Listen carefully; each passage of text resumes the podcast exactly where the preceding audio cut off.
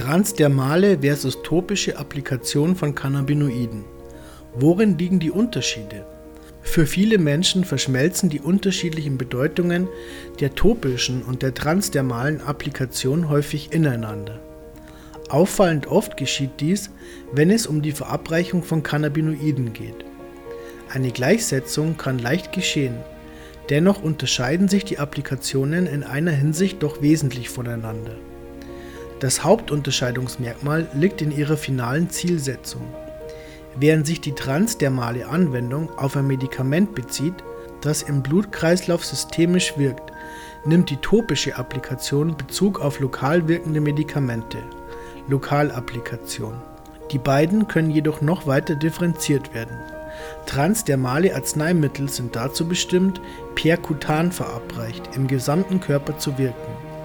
Topische Arzneimittel wirken hingegen lokal zum Beispiel an jener Hautstelle, wo das Medikament aufgetragen wurde. Beide Verabreichungswege haben sich, je nach spezifischen Symptom, bei einer ganzen Reihe von therapeutischen Medikamenten Cannabinoide mit eingeschlossen, als effektiv herausgestellt. Transdermal Das transdermale System bedingt Medikamente, die es schaffen, die zahlreichen Hautschichten zu durchlaufen. Das ist keine einfache Aufgabe. Die Haut ist schließlich eines der größten und komplexesten Organe des menschlichen Körpers. Sie besteht aus mehrfachen Schichten, die unterschiedliche Funktionen erfüllen. Jede dieser Schichten verfügt zudem über unterschiedliche physiochemische Eigenschaften, die den Weg des transdermalen Systems wesentlich erschweren. Selbstverständlich müssen bei dem Versuch, transdermale Arzneimittel herzustellen, eine Vielzahl von Faktoren berücksichtigt werden die im Folgenden eingehend diskutiert werden. Die Gründe für eine transdermale Verabreichung in der Therapie mit Cannabinoiden scheinen auf der Hand zu liegen. Zunächst einmal schließt die transdermale Applikation all jene Risiken und Nebenwirkungen aus, die mit dem Rauchen jeglicher kohlenstoffhaltiger Materialien einhergehen, was hauptsächlich der Grund dafür ist, warum das Rauchen von Cannabis kaum je von den Behörden als Medikation legitimiert werden wird.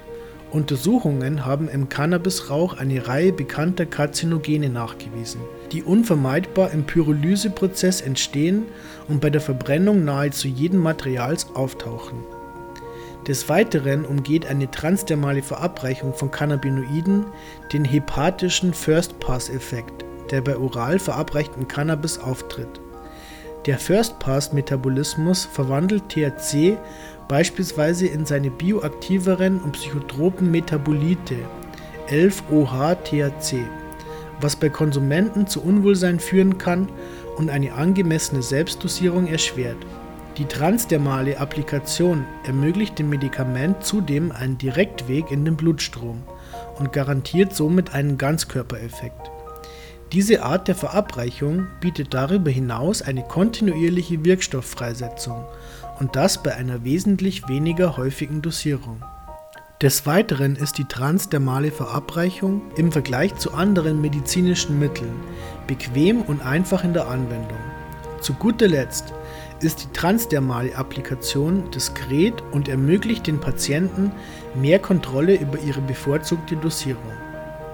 Gleichzeitig werden jegliche negative Auswirkungen einer Therapie mit Cannabinoiden so gut wie ausgeschlossen. Der größte Nachteil einer transdermalen Verabreichung von Cannabinoiden liegt jedoch ebenso wie für jede andere transdermale Applikation darin, einen Weg zu finden, um die Haut zu durchdringen. Aufgrund der vielfältigen Verabreichungswege Rauchen, Vapen, Oral, Sublingual, Bukal etc., die alle signifikante Nachteile und Einschränkungen mit sich bringen, stellen sich Cannabinoide, wie es aussieht, als exzellente Kandidaten für das transdermale Wirkstoffverabreichungssystem heraus. Die Haut besteht aus drei primären Schichten: Epidermis, Dermis und Subcutis. Da die Epidermis die erste Hürde für eine transdermale Wirkstoffverabreichung darstellt, fokussiert dieser Artikel diese spezifische Hautschicht. Innerhalb der Epidermis (Oberhaut) gibt es fünf Subschichten. Ihre Namen lauten von der äußersten bis zur innersten: Stratum corneum, Stratum lucidum, Stratum granulosum, Stratum spinosum und Stratum basale Diese Schichten unterscheiden sich hinsichtlich ihrer Zusammensetzung und ihrer chemisch-physikalischen Eigenschaften voneinander. Für eine Wirkstoffverabreichung stellt die äußerste Unterschicht, die Hornschicht oder das Stratum corneum SC, die größte Herausforderung dar. Sie ist etwa 10 bis 40 mm dick und besteht aus 15 bis 20 Schichten toter Hautzellen oder sogenannter Korneozyten, welche in einer Lipidmatrix eingelagert sind, die wiederum aus Cholesterin, Fettsäuren und Ceramiden besteht. Die Struktur der Hornschicht wird oft als Ziegelstein-Mörtel-Struktur bezeichnet, in welcher die Korneozyten den Ziegel und die Lipide den Mörtel repräsentieren. Der Zweck dieser Hautschicht besteht darin, Moleküle, die in den Körper ein- oder austreten, zu schützen und zu kontrollieren. Darüber hinaus schützt sie die Haut vor chemischen und mechanischen Beschädigungen sowie vor UV-Strahlung und bekämpft Infektionen. Während die SC ausgezeichnet auf all diesen Levels arbeitet, ist sie jedoch besonders effektiv in der Kontrolle der Moleküle, die den Körper verlassen und in ihn eindringen. Daher muss bei jeglichen transdermalen Wirkstoffen vor allem die Art und Weise berücksichtigt werden, wie der Wirkstoff die SC und ihre Ziegel-Mörtel-Struktur durchdringen kann, um schließlich ins Blut zu gelangen. Damit ein Medikament sich jedoch für eine transdermale Applikation eignet, muss es einige spezifische Kriterien erfüllen. Zunächst muss die Substanz auch bei geringen Dosen wirken, bei bis zu 10 mg am Tag. Wie Studien zeigen, steuert CBD bereits bei einer so geringen Dosis wie 0,002 mg pro Kilogramm pro Tag dem altersbedingten Abbau kognitiver Fähigkeiten effektiv entgegen. Obwohl eine Vielzahl anderer Produkte, so etwa sublinguale und bukale Tinkturen, essbare Blüten etc., eigentlich eine höhere Dosis aufweisen, sorgt ihre ziemlich mangelhafte Bioverfügbarkeit über solche Verabreichungswege dafür, dass sie im Endeffekt auch mittels viel geringeren Mengen effektiv wirken. Somit erfüllen Cannabinoide die nötigen Kriterien einer transdermalen Applikation. Die Substanz muss darüber hinaus auch eine ziemlich kleine Molmasse aufweisen, meist weniger als 500 Mol, Mol ist atomare Maßeinheit. Cannabinoide liegen bei 314 Mol. Somit entsprechen sie auch diesem zweiten Kriterium. Ein idealer transdermaler Wirkstoff muss zudem mittelmäßig lipophil sein. Cannabinoide sind mittelmäßig bis hochlipophil, was natürlich wiederum die Frage über die Eignung ihrer Komponenten als transdermale Wirkstoffe aufwirft. Allerdings haben Studien gezeigt, dass Cannabinoide nicht zu lipophil sind um sich für den transdermalen Verabreichungsweg zu eignen. Wie einige Wissenschaftler zeigen konnten, ist es tatsächlich möglich, Cannabinoide mittels transdermaler Applikation zu verabreichen. Bis dato sind bereits eine Vielzahl von transdermalen Wirkstoffen auf dem Markt, so etwa Clonidin, Estradiol, Ethinyl, Estradiol, Fentanyl, Gransiteron, Levonorgestrel, Methylphenidat, Nikotin Nitroglycerin, Testosteron, Norelgestromin, Norethindron, Oxybutinin, Rivastigmin und Rotigotin, um nur einige zu nennen. Somit gibt es bereits erfolgreiche Präzedenzfälle für die Wirkstoffverabreichung durch die Haut. Die Frage, wie lange ein Medikament braucht, um zu wirken, taucht immer wieder in Zusammenhang mit der transdermalen Wirkstoffverabreichung auf. Fix Gesetz der Diffusion deren Formel folgend angegeben ist, beschreibt die Kinetik oder Absorptionsrate von transdermalen Wirkstoffen. Absorptionsrate von transdermalen Wirkstoffen. J ist gleich KPCV. J ist gleich dKm pro L CV. Wenn J ist Wirkstoffflux, Kp ist Permeabilitätskoeffizient, CV ist Wirkstoffkonzentration im Hilfsmittel, Km ist Verteilungskoeffizient, d ist Diffusionskoeffizient und L ist Länge des Diffusionswegs. Es gibt eine Reihe von Schlüsselfaktoren, die entscheidenden Einfluss auf die Absorptionsrate des Wirkstoffs nehmen. Da wäre zuallererst die Länge des Diffusionswegs L. Sie verhält sich umgekehrt proportional zur Rate, das heißt je länger der Diffusionsweg, desto langsamer die Absorptionsrate. Diesen Faktor kann man jedoch gut unter Kontrolle halten. indem man genau auswählt, wo die transdermale Applikation vorgenommen wird. Körperstellen mit dünnerer Haut bieten beispielsweise kleinere L-Werte und damit natürlich auch schnellere Absorptionsraten. Ein anderer wichtiger Einflussfaktor für die Absorptionsrate bietet der Verteilungskoeffizient Km. Er repräsentiert die Verteilung des Wirkstoffs zwischen der Arzneimittelformulierung und der Haut. Um es anders auszudrücken, Km zeigt in der Formel oben auf, wie viel des Wirkstoffs sich in der Rezeptur versus in der Haut befindet, wenn das Gleichgewicht erreicht wird. Weist Km einen höheren Wert auf, bedeutet dies, dass sich zum Zeitpunkt der Ausgewogenheit ein größerer Teil des Wirkstoffs in der Haut befindet. Daher resultieren höhere Werte auch in schnelleren Absorptionsraten. Obwohl jedes individuelle Molekül in seiner Charakteristik einen anderen Wert aufweist, gibt es dennoch Wege, diesen so zu modifizieren, dass die Wirkstoffabgabe in die Haut erhöht wird. Darum soll es im Folgenden gehen. Bei der Entwicklung von Wirkstoffen für die transdermale Wirkstoffverabreichung spielt die Wahl des richtigen Hilfsmittels oder Arzneiträgers eine maßgebliche Rolle. Denn das gewählte Hilfsmittel repräsentiert eine wichtige Verbindung zwischen der Wirkkraft des Wirkstoffs und seiner therapeutischen Effizienz. Es kommt vor, dass auch äußerst hohe Wirkstoffkonzentrationen in einer transdermalen Rezeptur nur geringe therapeutische Wirkung zeigen. Daher ist die Wahl eines passenden und effektiven Trägers von entscheidender Bedeutung, der wiederum einen substanziellen Effekt auf die Rate und das Ausmaß der Absorption von Cannabinoiden nimmt. Und schließlich nimmt die Wahl des Hilfsmittels auch Einfluss auf den Wert Km aus Fixgesetz und kann diesen reduzieren wie auch erhöhen. Höhere Km-Werte bedeuten eine größere Distribution des Wirkstoffs in der Haut und auch eine schnellere Absorptionsrate. Bei der Wahl des Hilfsmittels müssen zwei wichtige Faktoren berücksichtigt werden. Diese sind die Löslichkeit und das Verteilungsgewicht des Wirkstoffs im Träger versus in der Haut. Idealerweise sollte ein nicht toxisches Hilfsmittel gewählt werden, das eine hohe Löslichkeit des Wirkstoffs ermöglicht. Den Effekt eines Hilfsmittels auf den Wert Km zu ermitteln, gestaltet sich etwas schwieriger und bedingt einiger Experimente um den Wert je nach Löslichkeit des Wirkstoffs im Hilfsmittel quantifizieren zu können. Abgesehen von der überlegten Hilfsmittelwahl gibt es noch andere Möglichkeiten, die Haut so zu modifizieren, dass schnellere Absorptionsraten möglich werden.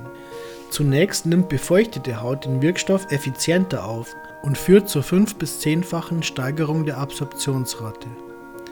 Doch es gibt noch weitere Optionen, die in verschiedene Kategorien unterteilt werden. Diese hängen davon ab, ob die Steigerung chemisch, biochemisch oder physikalisch hervorgerufen wird. Anders als dies beim Hilfsmittel der Fall war, haben diese Steigerungsmöglichkeiten wenig mit dem Wirkstoff an sich zu tun, sondern mehr damit, die SC hinsichtlich ihrer Durchlässigkeit für den Wirkstoff zu verbessern. Die chemischen Ansätze beinhalten die Zugabe von chemischen Durchdringungsverstärkern zur Wirkstoffformulierung. Es gibt eine Reihe von Durchdringungsverstärkern, die mehr oder wenig gute Effizienzwerte aufweisen. Zu dieser Kategorie gehören Lösungsmittel, Alkohol, Kohlenwasserstoffe, Säuren, Amine, Amide, Ester etc., Terpenoide, Tenside, Lipide oder Fette und Sulfoxide.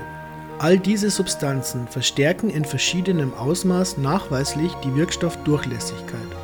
Biomechanische Methoden nutzen Peptide, um Stoffwechselwege dahingehend zu verändern, die körpereigenen Reparaturmechanismen der SC zu hemmen.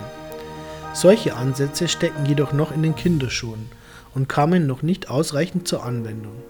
Es werden jedoch bereits eine Vielzahl verschiedener physikalischer Mechanismen angewendet, um die Durchlässigkeit der SC zu erhöhen.